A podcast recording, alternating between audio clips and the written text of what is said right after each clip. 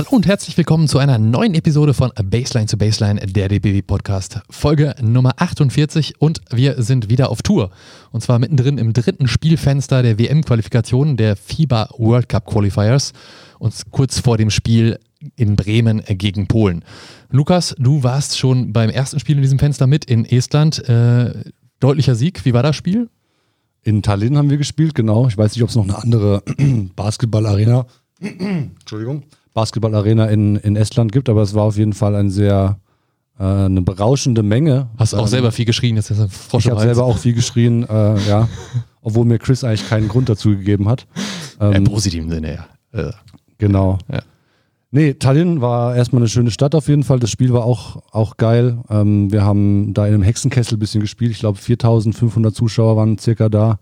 Ähm, die haben auch, obwohl sie mit 20 hinten gelegen haben, jeden Block und jeden Layup und jeden Wurf, jede gute Aktion ihrer Mannschaft echt äh, mit Herzensleidenschaft gefeiert. Das war auf jeden Fall cool mitzuerleben. Hat mir sehr viel Spaß gemacht. Für uns war es natürlich ein sehr glücklicher Ausgang.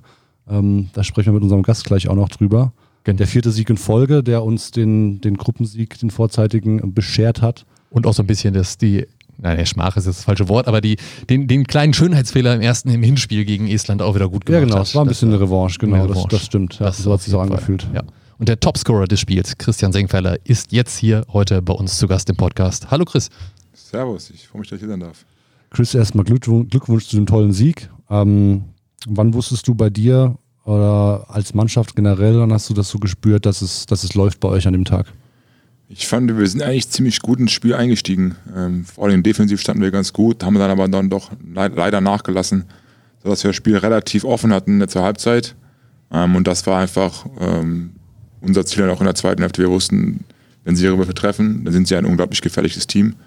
Ähm, dass wir rauskommen mussten mit der, zwar mit der richtigen Energie für die zweite Hälfte. Und das haben wir halt probiert. Ähm, und es ist auch sehr, sehr gut gelungen. Ich denke, in der zweiten Hälfte waren wir deutlich dominanter. Ähm, haben vor allem offensiv auch unsere Würfe weiter ja, getroffen, gute Würfe herausgespielt und defensiv standen wir einfach solide da. So in der ersten Halbzeit, äh, der zweites Viertel, war der Korb einmal irgendwie zugenagelt ne, bei beiden Teams. Da war Ja, fünf genau. Minuten, glaube ich, Ja. gar nichts. Oder? Ja, 31, 22 zur Halbzeit. Ja.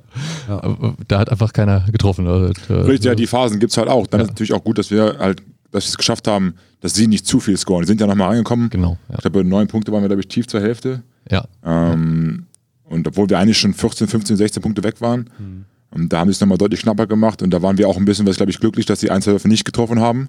Ja. Ähm, wir, die haben. Wir haben die auch nicht getroffen, aber hätten sie die getroffen, wäre es vielleicht ein ganz anderes Spiel geworden. Deswegen war es dann umso wichtiger, in die zweite Hälfte mit der richtigen Energie zu starten. Das war ja auch im, im, im Hinspiel damals so, dass die Genau. einfach echt jeden Wurf, den sie treffen mussten, jeden Killer, jeden Dagger getroffen Ja, haben. ja. Und Gerade am Ende dann die entscheidenden, leider. Ja, ja. Jetzt bist du nicht nur Topscorer in dem Spiel gewesen, sondern auch in der Mannschaft jetzt für die gesamte WM-Qualifikation. Nehmen wir mal raus, dass Maudolo in einem Spiel 18 Punkte gemacht hat und deswegen technisch jetzt einen Punkteschnitt von 18-0 hat in der Quali, aber bei dir sind es jetzt 15,4 Punkte in fünf Spielen. Äh, Das ist schon bärenstark. Beflügelt dich das Nationaltrikot so ein bisschen? Es macht einfach unglaublich Spaß zu spielen. Ähm, es nimmt diesen, diesen ganzen individuellen Druck, weil man spielt nur noch für eine Sache, das ist das Land möglichst gut zu repräsentieren, halt das, das übergeordnete Ziel zu erreichen, was halt jetzt gerade die WM-Quali ist. Ähm, es macht unglaublich viel Spaß für, für, für Coach Gordy zu spielen und da versucht man einfach nur das Beste aufs Feld zu geben. Ja. Und wie ist die Stimmung im Team so gerade? Es ist ja so, dass äh, fehlt Robin. Also Robin ist jetzt das erste Mal seit Ewigkeiten nicht mit dabei. Der ist ja sonst so ein bisschen so der Glue-Guy und der Stimmungsmacher und so ist das. Es ist vielleicht ein bisschen was ruhiger, das kann man schon sagen, auf jeden Fall, weil ja, Robin ist einfach einer der witzigsten Menschen, die ich in meinem Leben je, je, je, kennengelernt habe. Ähm, da ist einfach, er macht aus der traurigsten Situation, macht er irgendwas, was man, worüber man, dann, wor- worüber man lachen kann. Ähm, also ist vielleicht ein bisschen was in der Hinsicht dann ruhiger. Ähm, aber wir haben immer noch eine sehr, sehr positive Grundstimmung, wir sind alle ready. Ähm, ich glaube, das haben wir auch gegen Estland dann gezeigt und wollen das auch morgen nochmal zeigen. Füllt denn gerade jemand anders die Rolle so ein bisschen aus, die Robin sonst hat? Macht da irgendwie einer. Ähm, ich, gehe- ich glaube, die Rolle ist eigentlich zu groß, um sie ausfüllen zu können. Richtige Antwort. Richtige Antwort. ähm, ja, das ist jetzt das dritte, das dritte Nazio-Fenster dieser, dieser WM-Quali. Ähm, du warst bei allen dreien dabei. Jedes Fenster in einer mehr oder weniger anderen Besetzung gespielt. Ähm, ich habe mal zusammengezählt. Es sind insgesamt 25 verschiedene Spieler, die bei allen drei Fenstern insgesamt für euch oder für uns auf dem Feld standen. Ähm, Ähnlich Was ja- wie 2019, muss man auch sagen. Da war es ja auch so eine, so eine riesige Liste, die am Ende da stand. Ja, ja. aufgrund der bekannten Probleme, die schon an tausend Stellen äh, heute nicht, genau. Ähm, trotzdem stehen heute aber vier Siege in Folge da. Ähm, der vorzeitige Gruppensieg, habe ich ja am Anfang schon gesagt. Was, was macht Gordy mit diesem Team, dass sie so schnell zusammenfindet und auch so schnell dann gut funktioniert? Ich glaube, Gordy ist unglaublich gut darin zu kommunizieren, was er, was er von den einzelnen Menschen, einzelnen Spielern haben möchte. Er ist unglaublich gut darin. Also wir haben in unserem ersten Fenster uns damit beschäftigt, eine, eine Identität zu formen, wie wir äh, spielen wollen, wie wir uns repräsentieren wollen, welche Ziele wir haben und wie wir diese Ziele erreichen wollen. Und dann ist er auch noch außerdem auch unglaublich gut zu sagen, okay, so, das ist deine Aufgabe und über diese Art und Weise schaffst du es, diesem Team das zu bringen, was du bringen kannst, damit das Team das Ziel erreicht. Ähm, ich glaube, wir haben keine Egos im Team, noch nie gehabt von, von keinem, der, was meinst du, 25 Spieler, glaube ich. Mhm. Ähm, hat keiner irgendwelche Egos, sagt, ich muss jetzt hier irgendetwas Besonderes schaffen, sondern wir einfach, wir wollen alle nur gewinnen und wir wollen alle zur WM. Und der, was für eine Rolle hat er dir speziell jetzt äh, zugeordnet, wenn ihr so sagt? Habt ähm, ihr darüber gesprochen? Ist das wie so ein 1 zu 1 Gespräch? Ja, genau. Wir haben immer 1 zu 1 Gespräche in jedem Fenster bis jetzt gehabt. Ähm, und jetzt ohne da zu tief ins Detail gehen zu wollen, ähm, ging es halt eben darum, wenn, wenn ich halt eingewechselt werde, dass das Level halt nicht nach unten geht, sondern weiter nach oben. Ähm, das ist das dann offensiv aggressiv sein und defensiv einfach Energie bringen. Ja. Äh, ich war ja ein bisschen traurig, dass ich nicht mit in Estland war, weil es schön in der Halle war. Aber als ich dann gestern, äh, als ich schon in Bremen hier war und das Spiel vorbereitet habe, mit äh, gesehen habt, äh, so ein bisschen in den Stories von den Spielern, vom Staff, was da so passiert ist, äh, es war ja äh, eine kleine Odyssee hier. Oder in der Bildzeitung. Oder in der Bildzeitung, genau, da war auch ein Artikel. Hast du gelesen? Hast du gesehen? Nee. Chaosreise der Basketballer, schaust du dir mal an. Genau. Aber ist zutreffend, würde ich sagen. Ja, genau. Ja, aber was ist da passiert? Erzähl mal kurz aus deiner Sicht, wie ist das da abgelaufen? Da ist ja im Prinzip alles schief gelaufen, was hätte schief laufen können, oder nicht? Ähm, ja, absolut. Also, ja, absolut. Zum einen, wir hatten den ersten Flug um eins, kurz nach halb, halb zwei oder sowas. Ja, der ja. wurde um zwei Stunden verschoben. Da hätte man sogar noch Glück haben können, den Connecting Flight nach Bremen zu bekommen. Wir heben ab und wir haben darüber gesprochen, direkt nach dem Flug dann. Ne? Ja. Ähm, der wird auch gecancelt. Moment, du hast, du hast einen, einen, einen Zwischenschritt noch übersprungen, weil wir sind ja mit einer Stunde Verspätung zum Flughafen und haben gedacht, okay, Stunde Verspätung, wir essen was am Flughafen, ganz entspannt. Und dann kam halt die nächste Stunde Verspätung dazu. Das stimmt, wir, warten genau. Nicht, wir wussten nicht von Anfang an, dass es zwei Stunden Verspätung genau, ist. Also wir nächste Stunde kam erst drauf. extra lange am Flughafen schon. Ja. Und Tallinn ist auch nicht so der große Flughafen, wo du viel machen kannst. Ähm, genau, dann sind wir... Gute Burritos gab es aber. immerhin. wir sind dann, genau, dann sind wir losgeflogen und gerade beim Abflug hieß es dann, okay, der Connecting Flight wird auch gecancelt. Und dann war die Frage, okay, wie, wie geht es jetzt noch weiter? Ne? Und dann wurden halt verschiedene Aktionen durchgeplant Bus, Zug, übernachten, irgendwie weiterfliegen und dann wurde dann wurde für den Bus entschieden und das hat auch noch mal was gedauert, weil es mit dem Gepäck Probleme gab. Auch das, ja. Dann das konnte irgendwie, weil es schon durchgecheckt war, erstmal nicht äh, in den eigentlichen Flug nach Bremen. ja, genau, nicht, der äh, Anschlussflug äh, wurde ja annulliert für uns ja, ja. Nach, nach Bremen, der wurde annulliert und auch darüber hinaus alternative Flüge wurden auch irgendwie annulliert oder waren ausgebucht. Das ist war echt, das war echt Deutschland äh, im ja. Sommer 2022 als Flughäfen. Also. warum das dann äh, nicht direkt geklappt hat mit dem Gepäck, kann ich dir, ich dir gar nicht sagen. Ich glaube, die hatten echt viele Gepäckprobleme an diesem Tag in Frankfurt und wir haben es ja dann, ich glaube, eine Stunde nach, nach Ankunft sogar schon gehabt, bis ja. auf das Sperrgepäck und so, aber ja. ja und dann hat es äh, lange gedauert, bis ihr hier wart. Ne? Heute Nacht, irgendwie letzte Nacht, seid ihr spät angekommen? Also 2.30 Ja, 2.30 waren wir hier und dann äh, gab es noch einen kleinen Snack und dann sind auch alle ins Bett gefallen. ja. Hast du sowas schon mal erlebt? Irgendwie jetzt in der, du hast ja schon ein paar Sportlerreisen gemacht. Also ja, ich habe auch überlegt, aber das ist halt schon. Nee. nee, das hatte ich noch nicht erlebt. Ja. Krass. Ja, das war schon. Aber die Polen selbst sind auch ein bisschen später angekommen gestern. Die haben, glaube ich, zwei oder drei Stunden Verspätung gehabt, dann aus, äh, aus Warschau wahrscheinlich. Ja, na, na, immerhin, denn das wäre jetzt die nächste Frage gewesen, ob du glaubst, dass euch das, äh, also es wurde da schon von so Busbeinen gemunkelt und unser Athletikcoach Arne hat bestimmt mit euch äh, heute ein paar, paar Lockerungsübungen gemacht, so. Ähm, glaubst du, dieser, diese Chaos-Anreise gestern beeinflusst euch irgendwie für das Spiel morgen? Nein, ich glaube, dafür reisen wir halt zwei Tage vor dem Spiel an, ähm, dass wir heute den Tag haben. Hm wir haben länger ausgeschlafen, wir haben einmal jetzt trainiert. Ähm, da ging es auch viel darum, ready im Kopf zu sein. Das war jetzt von der Intensität nicht das krasseste Training. Wir haben schon äh, auch Live-Segmente live, äh, gehabt, aber da ging es einfach darum, ja, genau die Reise eben aus den Beinen rauszubekommen. Jetzt äh, den Abend ist relativ entspannt, wir haben früh Abend gegessen ähm, und können jetzt im Prinzip früh schlafen, behandeln und dann sind wir morgen ready kann man den schönen Tag, Park hier, der im Hintergrund im Hotel ist, gar nicht so sehr dann nutzen. Also, oder gehst du gleich nochmal raus und machst so einen kurzen Spaziergang? Nee, ich, ich glaube nicht, dass ich spazieren gehe. Nee, ja. nicht. Einfach nochmal durchkneten lassen und dann. Ja. Was meinst du trotzdem so das Spiel morgen? Wie, wie stehen die Chancen? Jetzt sind die Polen gerade wieder nominell Zweiter in der Tabelle hinter euch. Vor dem Spieltag, vor dem ersten Spiel standen sie als letztes. Mhm. Es ist ja nochmal ein, ein wichtiges Spiel. Was meinst du, wie geht das morgen aus? Wenn es gelaufen, also wenn der Podcast rauskommt, wird es wahrscheinlich die meisten schon äh, wissen, wie das Ergebnis ausgegangen ist, aber trotzdem kann man ja darüber sprechen, über deine Einschätzung. Ja, ich schätze ein, dass wir gewinnen. Punkt. Lass uns so Sehr gute Einschätzung. Brauchen wir gar nicht weiter ausführen, sehr gut. Dann geht es ja in die zweite Runde der WM-Qualifikation, dann die kurz vor der Eurobasket beginnt. Mhm. Da geht es ziemlich sicher gegen Finnland, Slowenien und dann entscheidet sich noch zwischen Schweden oder Kroatien. Das sind dann nochmal so zwei, drei harte Brocken auf dem Weg zur WM, die dann nächstes Jahr in Japan, Indonesien und auf den Philippinen stattfinden wird, 2023. Ähm, gut, ich meine, das erste Spiel wird, je nachdem wer es wird, dann mit den Stars auf den Seiten, zumindest bei den Slowenen sein und bei den Finnen, ich weiß gar nicht, Markanen, ob der spielen Markanen wird. hat jetzt gespielt, ja. ja, wird spielen, ja. aufgelegt. Also ja. das wird, wird dann wahrscheinlich schwer, aber gut, wir sind dann auch, bei uns kommen ja auch noch ein paar Spieler dazu. In den Winterfenstern sieht es ja dann wieder anders aus. Was meinst du, wie, wie, wie hart wird der Weg jetzt in der zweiten Runde? Ich glaube, der Weg fängt da jetzt schon an. Wir nehmen ja die Siege mit. Deswegen ja. ist das Spiel morgen auch so wichtig. Ähm, und dann muss man natürlich kämpfen. Ähm, du hast es absolut richtig eingeschätzt. Da sind jetzt nochmal drei Heavy Hitters die da auf uns zukommen. Ähm, aber man darf sich auch nicht verstecken. Ich glaube, wir haben einen sehr, sehr guten Kader, wir haben einen sehr, sehr tiefen Kader. Und wenn alle Jungs da sind ähm, und wir zusammen Basketball spielen, dann können wir, glaube ich, schon sehr, sehr guten Ball spielen. Wie ist bei dir so selbst die Competition? Also es fehlen ja auch auf deiner Position einige Spieler. Die werden jetzt ja. dann auch im Sommer dazukommen und nächstes Jahr zur WM auch dann irgendwie dabei sein. Äh, klar, das sind bei 25 Leuten, die jetzt schon gespielt haben und da fehlen noch welche. Also im Prinzip sind es wahrscheinlich am Ende dann auch 35 oder so, wenn man mit etwas Pech, die jetzt die WM-Qualifikation gespielt haben. Möglich, ja. ja. Und am Ende ist es ein, ein Kader von zwölf Leuten.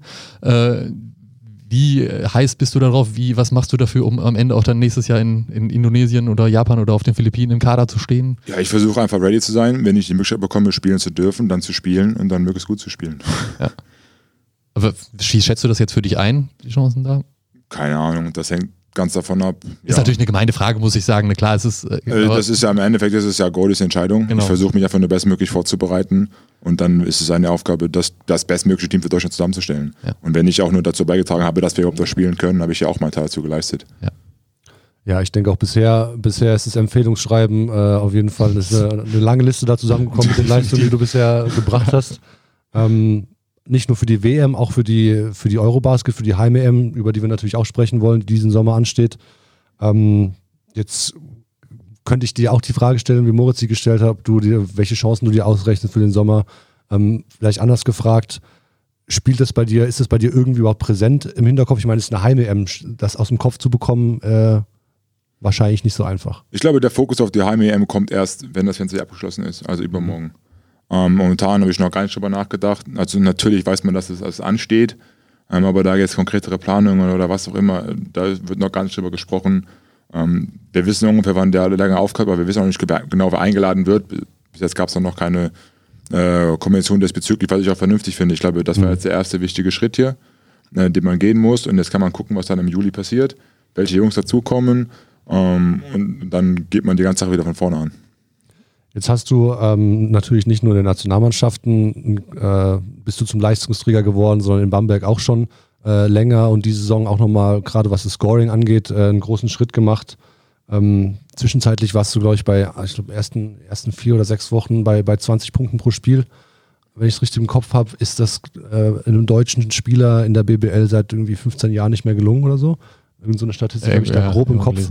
Äh, weiß nicht, ob Steven Arik Babu der letzte gewesen ist. Ähm, Irgend ja, ja, genau. Und ähm, ja, genau, was, was zeichnet dein Spiel aus und, und woran hast du vielleicht auch gearbeitet, um diesen nächsten Schritt, um dich an dieser, in dieser Riege zu etablieren? Ich versuche einfach immer 100, 100 zu geben, vielleicht noch ein bisschen was mehr. Ähm, einfach beiden Seiten des Feldes. Und ja, ich arbeite viel mit Stefan Weißenberg natürlich zusammen, täglich eigentlich. Wer ist das? Kurz das ist unser Individualtrainer in Bamberg, okay. der jetzt, ich weiß nicht, zwölf Jahre ist. Bamberger Urgestein im Prinzip. Ähm, ja, er ist unser, unser Player Development Coach und mit ihm arbeite ich halt, wie gesagt, fast täglich. Um, ähm, viel am Wurf, dass der vor allem konstanter fällt, das haben wir dieses Jahr wirklich gut hinbekommen. Um, ähm, dass ich halt mindestens immer zweidimensional bin, dass ich halt mein Inside-Spiel habe, hm. dann meinen Wurf von draußen und dann versuche ich über Energie halt Rebounds zu holen. Um da einfach viel zu arbeiten und einfach den extra Effort zu bringen. Du hast jetzt da in Bamberg, also fühlst dich da eben anscheinend auch wohl, wenn du deinen Individualtrainer da auch da hast, äh, ist vorzeitig verlängert bis 2025, wenn ich es jetzt Ja. gerade richtig gelesen hast. Äh, was macht der Standort da für dich aus und warum bist du jetzt dann noch da geblieben? vielseitig, muss ich sagen. Also zum einen, ähm, ja, wie du schon sagst, fühle ich mich dort eigentlich wirklich sehr, sehr wohl. Also ich habe auch mit meiner Freundin, dort, sind wir dort zusammengezogen ähm, und wir haben da auch ein relativ ja, glückliches Setup bekommen, dass sie halt auch einen Job gefunden hat, Ah ja. der ihr taugt, wo sie sagt, okay, da kann sie, ich arbeite für Adidas. Ähm, bei uns ist bei uns in der Nähe, wo sie sagt, okay, da kann ich mir auch vorstellen, Karriere zu, finden, äh, zu machen, was als Amerikanerin nicht unbedingt einfach ist. Ähm, dementsprechend war das ein Setup, was mir sehr, sehr wichtig war. Zum einen, zum anderen mögen wir beide die Stadt. Die Infrastruktur ist grandios. Ist natürlich auch eine schöne immer noch- Stadt, ja. Es ist, ein, ist eine wunderschöne Stadt. Die Infrastruktur ist immer noch auf Euro, Euroleague-Level, also von unserer Practice, Practice Facility, die wir haben. Das ist alles, was du brauchst, von, von sieben Körben, Wurfmaschine, Kraftraum, Kryo, Eisbad, alles. Ähm, und dann natürlich auch, ja, wie die Fans hinter der, hinter der, hinter der Mannschaft stehen. Ähm, auch in, in schwierigen Phasen, wie wir zum Beispiel letztes Jahr sie hatten. Hinten raus haben wir dann wieder gezeigt, dass wir wirklich auch spielen konnten und die Halle war komplett da, 400.000 am Ende, ähm, die einfach auch verrückt, ja, angefeuert haben, die nie aufgehört haben, uns zu glauben und, und das ist auch ein Support, ja, den ich zu schätzen weiß. Da, die haben ja eben eine Historie mit sehr vielen deutschen Meistertiteln. Jetzt ist gerade so eine, könnte Ja. man sagen, so eine kleine Flaute, auch keine Euroleague. Meinst du, wie, wie siehst du das? Wie geht's da jetzt so langsam wieder hin, aufwärts? Habt ihr da Chancen, nächstes Jahr wieder auch mehr mit oben mitzuspielen? Ja, ich hoffe, dass wir nächstes Jahr die BCL-Quali schaffen. Da sind wir jetzt wieder gesetzt. Ähm, die haben wir letztes Jahr leider nicht gepackt, deswegen haben wir einmal gespielt, ähm, die Woche. Aber das, das hoffe ich, dass wir da wieder hinkommen. Dass wir nächstes Jahr in der BCL spielen. Basketball Champions League Ja, für, sorry, für ja. äh, Basketball Champions League natürlich. Ähm, dass, wir das, dass wir das hinkriegen, uns da vernünftig auch international präsentieren können und dass wir dann konstant haben. Ich meine, Coach hat jetzt äh, für zwei Jahre verlängert gehabt, was ja auch ein Grund war, warum ich verlängert habe. Weil ich unter, ja, ich mag Coach, er ist ein sehr, sehr, ein sehr, sehr äh, authentischer Mensch, der sehr, sehr ehrlich ist und der auch ein sehr, sehr positives Klima kreiert, wo man richtig Bock hat, dann für ihn zu spielen und dahin zu kommen und zu trainieren. Und auch wenn wir jetzt die ersten äh, Signings haben, die wir jetzt unter Vertrag haben, die sind alle zwei, drei Jahresverträge. Und ich glaube, wenn man dann eine Gruppe zusammenhält, dann kann man auch richtig was aufbauen. Ja, und du bist wahrscheinlich eben auch einer der, der wichtigen Pfeiler für den Coach dann, da wo so ein bisschen das Team drumherum. Genau, darüber hatten wir dann auch gesprochen. Und er hat das ja auch schon mal bewiesen, dass er das kann. Äh, Das hat er in Nimburg gemacht. Ja. Äh, War es Nimburg? Ja, Nimburg, ja, genau. Ja. Ähm, und da war er, glaube ich, boah, acht oder neun Jahre sogar. Ich meine, anderer Vergleich natürlich, aber auch da hat er eine Kerngruppe immer zusammengehalten und war dann auch in der, in der Champions League relativ erfolgreich. Und ja, jetzt hoffen wir, dass wir das alles mal zusammen in Bamberg auch hinkriegen. Ähm, ich will da kurz noch eine Ja. Frage dranhängen. Ist es so, ähm, du baust jetzt als quasi als Franchise-Fundament, wenn man es jetzt so im, im NBA-Slang sagen möchte, ähm, mir ist kein besseres Wort einfach eingefallen. Äh, Eckpfeiler hast du, glaube ich, gesagt. Ähm, geht es dann auch so weit, dass du ähm, jetzt nicht Einfluss auf die Kaderplanung nehmen Dass ich kannst? LeBron James so, spiele. dass du LeBron, sag es, wie es ist, ja? Du willst Russell Westbrook haben. Nein, so weit wollte ich natürlich nicht gehen, aber ob du halt, ob du mit einbezogen wirst in, in Sachen, die nicht nur das Spiel von dir betreffen. Also von, von den Planungen, die jetzt, nee, da wusste ich jetzt gar nichts von. Nee. Okay. Gehen wir mal einen Schritt zurück und blicken auf so eine, deine Basketball-Sozialisation. Äh, wie bist du äh, zum Basketball gekommen? Wann hast, hast du angefangen? Früh, also weiß gar nicht, ob es früh ist, mit acht damals. Ähm, gegenüber ein, gegenüber ein äh, Kumpel von mir damals, der meinte, hey, ich gehe zum TSV, hast du nicht Bock? Lever, Leverkusen, genau, ich komme aus TSV? Lever, genau, Bayern 04 Leverkusen, da bin ich ja geboren. Er ist dann hingegangen und das war damals unter Katrin Hering, ich weiß nicht, ob die noch jemand im Begriff ist. Ähm, bei uns hat die Ewigkeiten trainiert, auch relativ ja, gut. Wir haben damals mal noch, das heißt dann die U8 und da gab es noch so Abzeichen, solche Sachen, wenn man irgendwie acht Korbleger in Folge macht, dann gibt es dann Bronze, Zehn, Genau, Silber und so weiter. DBB-Abzeichen gibt es heute noch, das Mini-Abzeichen, Spielabzeichen. War das DBB-Abzeichen? So, DBB-Spielabzeichen müsste das eigentlich sein. Ja, gell? kann, kann Ja, gut sein. Das kann gut sein, ja. ein Shoutout an von Tim. Brentjes von, der- von der Geschäftsstelle, der hat die alle bei sich liegen. Ja. Er verwaltet das, ja. So hat es angefangen und das hat mich direkt gecatcht. Ich hatte dann irgendwie auch schon Gold, bevor ich Silber hatte, so ungefähr. Und das hat richtig Laune gemacht. Dann bin ich äh, ja, in den Vereinssport eingestiegen oder sowas, wo er dann zwei dreimal die Woche trainiert hat. Hatte damals noch relativ viele Sachen gleichzeitig laufen. So unter anderem auch Fußball, mein, meine, meine Musik, die nebenbei lief und ein paar andere Sachen. Und je, ja, je mehr das dann halt weiterlief und sich entwickelte, desto mehr habe ich andere Sachen einfach fallen lassen. Ähm, und dann kam immer der Schritt in die JBL, wo ich dann auch relativ schnell zum Leistungsträger herangewachsen, ja, hervorgetreten bin oder auch da Verantwortung bekommen habe. Dann ging es in den MBBL, das lief auch gut und dann bin ich ja gewechselt. Nach ursprünglich für mein letztes Jahr. Also Basketball-Internat. Genau, das ist ja, ja, das war damals das letzte Jahr von Ralf Junge dort, der auch die Pro A betreut hat. Ja. Äh, unter Michael Spöcker habe ich, glaube ich, die MBBL gespielt. Auch mit dem Ziel, halt zum einen für den Titel zu spielen in der MBBL, Minuten zu schnuppern im, im Herrenbereich und das übergeordnete Ziel war, halt, mich aufs College vorzubereiten. Das war damals mein Traum, dass ich dahin wollte, äh, um eben auch beides machen zu können. Äh, Schule, diesen, dieses, einfach dieses Plan B Auffangnetz mhm. zu, zu kreieren und weiter auszubauen. Und dann eben äh, ja auch den Lifestyle mitzunehmen und da College Basketball zu genießen. Das hat aber funktioniert. Das habe ich vier Jahre gemacht und dann ging es in die BBL. Du hast äh, eben ganz kurz in so einem Nebensatz, Nebenwort äh, die Musik angesprochen. Hast du Instrument gespielt oder ähm, hast du gerappt? Hast du Blockflöte. Hardcore gemacht? Gefreestylt. Hast du aufgelegt? Hast du Beats gebaut? Was hast ja, du gemacht? Bar, Bars habe ich leider keine. Das durfte ich ja in den USA ging das dann ab und zu mal so rum. Da habe ich mal ja. probiert. Das war ein No Chance. ähm, ja, ich habe äh, Klavier und Schlagzeug gespielt. Nice. Auch in äh, ein, zwei Bands, die wir selbst gegründet hatten. Ja. Also das war, hat echt Bock, echt Bock gemacht. Und das, äh, machst du das so zur, zum Ausgleich irgendwie noch oder spielt es noch irgendwo eine Rolle? Ja, also ich würde es gerne viel, viel mehr machen. Ich habe auch bei uns, mhm. äh, ich habe damals in meinem Braunschweig ja dann einen E-Piano gekauft, mhm. weil ich zu Hause immer noch relativ viel gespielt hatte, bis zum Abitur hin. Dann hatte ich einfach kein Klavier. Auch in, und in den USA habe ich viel gespielt. So. Mhm. Das, das, war auch krass, weil da durfte mal, die hatten überall Flügel stehen. Mhm. Und allein das reizt mich schon, dass ich so, dann konntest du noch zu, an den Flügel in der Kirche gehen. Ja. Wenn da keiner in der Kirche war, habe ich halt in dieser riesen Halle, dieser, also das war ja eine Jesuitenschule damals, da war die Kirche auch richtig nice. Ja. Und dann konntest du halt da spielen und deine Sachen, das war halt schon, ja, auch teilweise Gänsehaut, das hat halt schon richtig Laune gemacht, da bin ich dann schon oft öfter hin. Geil. Jetzt zu Hause habe ich halt immer noch ein Bamberg stehen, das E-Piano und das wird äh, schon leider eher mehr staubig, als dass es benutzt wird. Zu Weihnachten, wenn die Familie da ist, spielst du was vor, ja, wie, in den alten Zeiten. Genau, ab und zu manchmal sowas oder wenn ich halt dann, keine Ahnung, mal wieder einmal im Monat oder so Lust ja. bekomme, dann spiele ich denselben Song, den ich noch so ungefähr kann. Aber das Schlagzeug steht dann nicht mehr neben. Das Schlagzeug habe ich nicht mehr. Das hat mein Vater, äh, das habe ich in Leverkusen stehen lassen, als ich ausgezogen bin. Und mein Vater hat es auch mitgenommen, als er umgezogen ist. Also das, das gibt es sogar noch. Hm, ich glaube, ich kriege auch noch ein bisschen was hin, aber es ist schon länger nicht mehr benutzt worden von mir. Könnte im Sommer noch äh, vierhändig Klavier mit Maxi, den sieht man noch äh, in, Stimmt, Maxi in der Story, auch, ne? Äh, diverse Klavier. Sehr schön Maxi Kleber jetzt. Ja. Maxi ah, Kleber, krass, ja. Ich glaube, es gibt irgend so ein Video, wie ich glaube, Boban ja, singt, singt dazu und genau. Marjanovic. Ja, nice. ja, irgendwie sowas, ja. Genau. Ähm, College hast du angesprochen. Ähm, vier Jahre insgesamt warst du da. Mhm. Erst in New York und dann in Idaho. Ähm, Boise State, glaube ich, war das zweite, ne? Ja. Ähm, erzähl uns mal ein bisschen aus dieser Zeit, wie sich die, ähm, die Lifestyle der dort geprägt hat, wie, wie das auch basketballerisch für, für dich war und, und generell diese Erfahrung. Es waren, glaube ich, die besten vier Jahre meines Lebens. Ähm, ich glaube, die Kombination, die man dort hat zwischen Schule, Lifestyle-Training, Professionalität, auch wenn es eigentlich Amateursport ist, was ja auch eigentlich nicht wirklich richtig ist, meiner Meinung nach, ist ja, die sucht, glaube ich, ihresgleichen. Ich glaube, die gibt es nirgendwo mhm. wirklich in der Welt. Muss man schon, schon sagen. Man konnte halt immer in die Halle, das waren die besten, die besten Hallen, Arenen. Du spielst vor 12.000, 15.000 Leuten. Das gibt es in, in Deutschland, Berlin einmal, und zwar, wenn sie Spiel 3 zu Hause haben. Ja. und verlieren. und, dann, und dann noch die dritte ja, Meisterschaft nicht zu Hause gewinnen. Das, das sei mal dahingestellt. Aber ja, ja, sonst haben sie, ich meine, und die haben ja die größte Halle, glaube ich, in der BBL, aber sie füllen sie, glaube ich, bis zu 7.000, 8.000 Leuten. Ja. Im Schnitt, sagen wir es jetzt mal so. In ja. Boise State hatten wir viermal ausverkauft mit 12.000 Leuten. Das ist halt verrückt. Ja.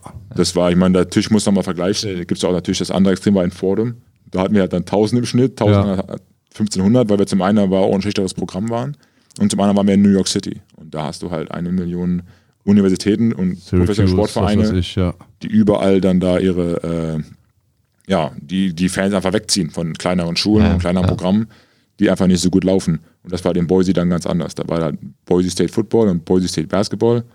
Und das waren die Hauptattraktionen. Das war halt schon verrückt. Und auch auf, auf dem Campus ist das ja auch nochmal, das kann man sich, glaube ich, wenn man in Deutschland nur, also schwer vorstellen, ne? Also diese, dieses ja, die Gefühl auch auf dem Campus und so. Die Identifikation auch mit der Schule ist da ganz anders. Ja. Du trägst deine Farbe wirklich mit Stolz. Ja. Also das, ob das jetzt Maroon war in Fordham oder das, das Blue and Orange in, in, in Boise State, das trägt man, das trägt einfach jeder. Du läufst ja. da rum und du weißt genau, hier ist Campus. Ja. Weil jeder trägt sein, sein Sweatshirt, seine Pants, ist egal, Decken, was auch immer, Kappen, ja. Rucksäcke, ja. alles ist in den Farben. Das ist halt schon geil. Auch deswegen feierst du wahrscheinlich jetzt die College-Jacke, ja, die es jetzt hier gibt. Beim, in der neuen Kollektion gibt es auch im Fanshop beim DBW zu kaufen, wer die haben will. Kann ich nur empfehlen, ja. Und du hast ja deine, hast gerade im Nebensatz so ein bisschen gesagt, deine Frau ist Amerikanerin, wahrscheinlich eben auch aus dieser Zeit. Richtig, genau. Sie ist von meiner ersten Uni, aus ja. Fordham, ja, in New York. Ähm, reizt es dich trotz dieser Erfahrung, die du jetzt da vier Jahre im College im Ausland gemacht hast, irgendwann Also du hast jetzt in Bamberg verlängert und siehst deine Zukunft auch da, aber Karriere geht ja noch ein bisschen. Könntest du Right. dir vorstellen, nochmal noch mal ins Ausland zu gehen? Ähm, Zu spielen? Ja, genau. Ja, generell auf jeden Fall. Ähm, also ich, ich denke, die Entscheidung werde ich immer dann fällen, wenn es halt um Vertragsverhandlungen geht, was ist die beste Situation für mich und meine Familie. Mm, Das, sind, das sind die Faktoren, die, die mich da motivieren. Wenn es dann im Aus, wenn es das Ausland trifft, dann, dann würde ich auch das Ausland äh, definitiv in, Erwäg- in Erwägung ziehen. Ja. Wa- Was, was, also wenn du es dir aussuchen könntest heute, unabhängig davon, dass wir cool sind damit, dass du in Bamberg bist und da auch bleiben sollst, aber wenn, wenn du jetzt aussuchen könntest, ich äh, würde gerne nach in Land X Stadt XY gehen. Ja, wäre für natürlich in die NBA gehen, wenn ich könnte.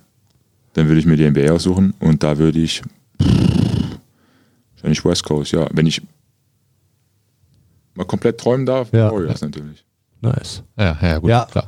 Ich, Äh, ich dachte jetzt, ich dachte, die Frage war vielleicht falsch gestellt, aber ich dachte eher so an das Land, in das du gehen möchtest, wegen der Stadt, wegen dem Leben in dem Land, unabhängig. Also Warriors gönne ich dir natürlich direkt so. Aber, das würde, ich meine, Das ist ja einfach so in Kalifornien ist natürlich San Francisco ist sehr nice. ja. das ist natürlich so. Ich war, noch, nicht- ich war noch nicht dort, aber ich war in San Diego und das ist äh, Ja. schon sehr geil. Ja. Also das, also das würde ich auch zu dem ansonsten, wenn man die Teams mal so durchgeht, dann fällt natürlich, ich sag mal, Barcelona als Stadt, weiß ich selbst noch nicht. Ich höre nur Grandioses darüber. Mhm. Schöne Stadt, ja. Ähm, ja, und wenn ich mir eine Stadt aussuchen würde in Europa, dann wahrscheinlich wäre es Barcelona. ja. Ja. Diese ganzen Geschichten oder dein Werdegang, über den wir gerade schon ein bisschen gesprochen haben, den kann man ja auch nachlesen tatsächlich, weil im 2018 ist ein Jahr. Wir haben, glaube ich, letztes Jahr schon mal irgendwo in einem Fenster darüber gesprochen oder so. es kommt in vielen Podcasts dann immer Kommt dann immer wieder die gleiche Frage. Ja, muss man Ist durch. aber auch das Thema. Also Genau. mit, mit welchem, äh, wie alt bist du? 26? 27, 27-jährigen Ja. Basketball kann man schon über seine Biografie sprechen. Genau, die ist eben 2020, jetzt schon zwei Jahre her fast, äh, erschienen. Christian Senkfelder, Der lange Weg zum Basketballprofi. Ja. Wie kam es zu diesem Buchprojekt? Es war Hennings Idee. Also Henning Kuhl ist der Autor ähm, und ja, langjähriger Freund von mir. Damals in Leverkusen haben wir zusammen in der Mannschaft gespielt und er hatte, also er ist generell, er kommt aus dem Journalismus auch und er schreibt unglaublich gerne, hat die Idee schon länger. Immer wieder mit genervt und ich immer so ein bisschen, ja, was willst du jetzt von mir, als ob ich jetzt irgendwie so meine Biografie schreibe. Erstmal bin ich noch zu jung, Karriere, bla bla bla. Aber es kamen immer wieder auch Jungs auf ihn zu, aus dem Jugendbereich beim Bayer, die ihn dann gefragt haben, an wen sie sich orientieren können. Und er hat immer dann meinen Namen genannt. Und so haben wir dann auch die Idee für das Buch gedreht. Ähm, und deswegen haben wir es dann auch geschrieben, dass wir, es geht nicht darum, wie meine Karriere aussieht, sondern wie ich zu meiner Karriere gegangen bin, äh, gekommen bin. Und da ich, ja, ich sag mal, jetzt im Profibasketball angekommen bin, zu dem Zeitpunkt, als ich es geschrieben habe, war dann mein erstes Jahr in Bamberg, glaube ich, äh, gerade vorbei. Das war nach dem Corona-Jahr. Haben wir gesagt, okay, so, sind wir, so bin ich zu Basketball gekommen und jetzt versuchen wir das so darzulegen, dass andere Jugendspieler im Alter zwischen, ich sag jetzt mal, 12 und 16, die auch dieses Ziel haben, aber die vielleicht nicht das Übertalent waren zu dem, zu dem Zeitpunkt, als sie diesen Traum geäußert haben, jetzt sich halt ja, man, Mut daraus äh, ja, gewinnen können, auch dem Traum irgendwie hinterherzugehen. Das war so die Idee.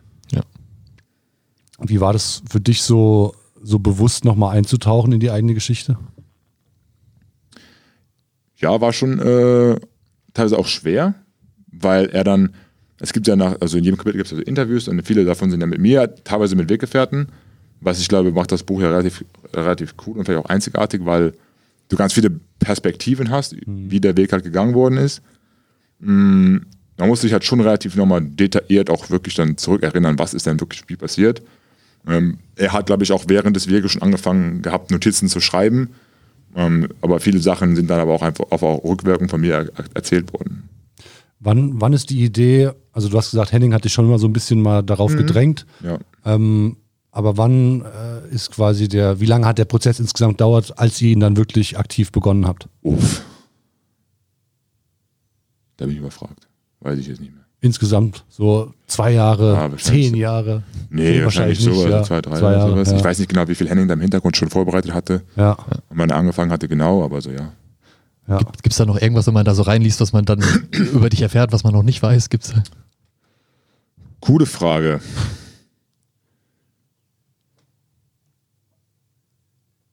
Man, ja, Wir können es auch einfach bei keinen Spoilern belassen. Genau. Und, äh, ja, ich Kauft- meine, die, euch. die beste Antwort ist natürlich, dass man das Buch lesen muss, um Ja. rauszufinden. Ne? Das ist Ja. Genau, Good richtig. call hier. Den, die Vorlage wollte ich jetzt Es kurz gibt, geben. es gibt sogar noch Restbestände. ja, genau. Oh, bei Amazon oder kann man Äh, ja, gibt es sogar über Amazon. Ich hoffe, die haben auch noch welche im Lager. Das war damals das Problem. Das kam dann raus und alle meine Freunde haben natürlich direkt über Amazon gekauft, aber die hatten irgendwie nur 50 Bücher geliefert bekommen. Und dann war das direkt ausverkauft. Ja. Und dann hat das aber Ewigkeiten gedauert, bis dann wieder nachbestellt worden ist. Und das war dann ein bisschen. Wahrscheinlich, mit sehr hoher Wahrscheinlichkeit kann der Buchladen bei euch um die Ecke dieses auch. Buch auch bekommen. ähm, Luca- um Lukas die Lanze nochmal zu brechen. Genau, ja, sehr für, gut, den- sehr für gut. den Buchhandel, den, den lokalen, genau.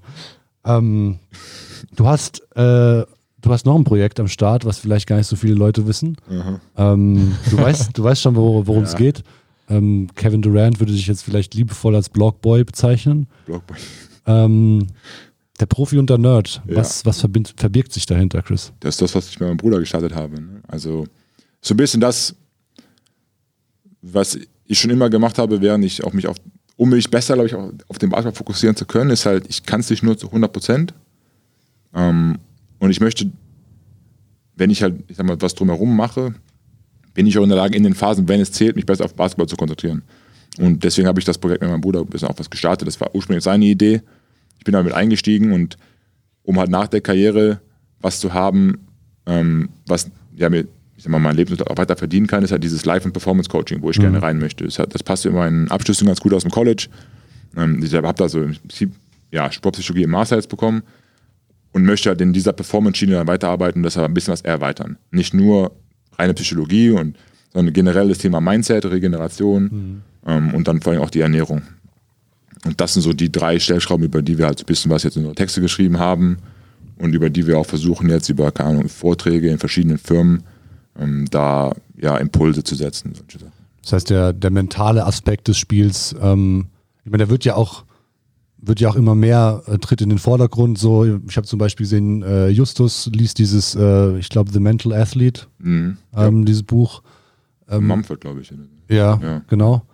Ähm, ich habe so das, den Eindruck, dass es immer, immer mehr äh, Basketballer beziehungsweise Sportler, Profis, Sportlerinnen auch gibt, die, die sich mit dem Thema so dahingehend auseinandersetzen, dass sie das, dass sie daraus was ziehen möchten und das auch wirklich mitnehmen wollen. Maodo hat es, glaube ich, auch letztens irgendwann mal Ich gesagt. wollte ihn gerade ansprechen. Genau, dass das besonders wichtig ist und dass man sich nicht unterschätzen sollte.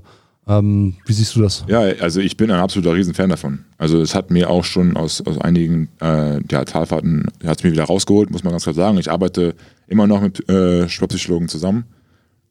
Ich glaube, was wir, wo Aber wir gerade. du, du privat oder habt ihr in Bamberg da auch, äh, ne, ist da, gibt's da eine Rolle für? Ist, ist bin ich privat. Ja. Ähm, wir haben keinen äh, Psychologen bei uns im Team. Ähm, zum Beispiel, das ist ja bei Maode der Fall zum Beispiel. Die haben ja. Ja. Bei Berlin hat ja ähm, eine Sportpsychologin im Team und mit der er zusammenarbeitet, wo er sagt, dass ihm das richtig hilft. Und ich glaube, wir sind gerade in dieser Entwicklung, wo zum einen so Mental Health erstmal wahrgenommen wird und auch ernst genommen wird. Aber ich glaube, es ist ein Unterschied zwischen Mental Health und mit einem Psychologen zusammenarbeiten, um zu optimieren. Wenn ich mit einem, das ist ja nochmal auch weniger, nochmal weniger mit Stigma. Ich muss nicht am, am, zu einem Psychologen gehen, nur weil mir etwas krank äh, oder was falsch ist, in Anführungszeichen, sondern ich kann ja auch zu einem gehen, um etwas zu optimieren. Und das ist gerade der Bereich, an dem ich arbeite. Und natürlich überdeckt sich das eh so ein bisschen was. Und das eine, dieses so ein Graubereich auch in der Mitte, ähm, Sachen aufzuarbeiten und solche Sachen, weil das eben auch helfen kann, Sachen zu optimieren. Und ja, da bin ich ein, ein unfassbar großer Fan von, ja. Gibt es da irgendwie, gibt's da irgendwie ein Ritual, äh, was du oder einen Prozess, den du anstößt, wenn du merkst, oh, ich hatte jetzt irgendwie ein, ein scheiß Game, so, ich musste es irgendwie verarbeiten, vielleicht war es auch ein besonderes, wichtig, besonders wichtiges Spiel ähm, oder vielleicht auch im Vorfeld. Was sind so die, die Praktiken, die du da bei dir selbst anwendest oder Ich machst? bin ein, äh, also ich habe so ein paar, ein paar Rituale kreiert, die mir helfen halt, äh, ja, mich wieder zu fokussieren und auch so ein bisschen was an Perspektivwechsel hervorrufen. Das sind so konstante Reminder, zum Beispiel meine Armbänder zum Beispiel. Ähm, oder wo ich auch ein großer Fan von bin, ist, ich habe äh, zu journalen, einfach Gedanken rauszuschreiben.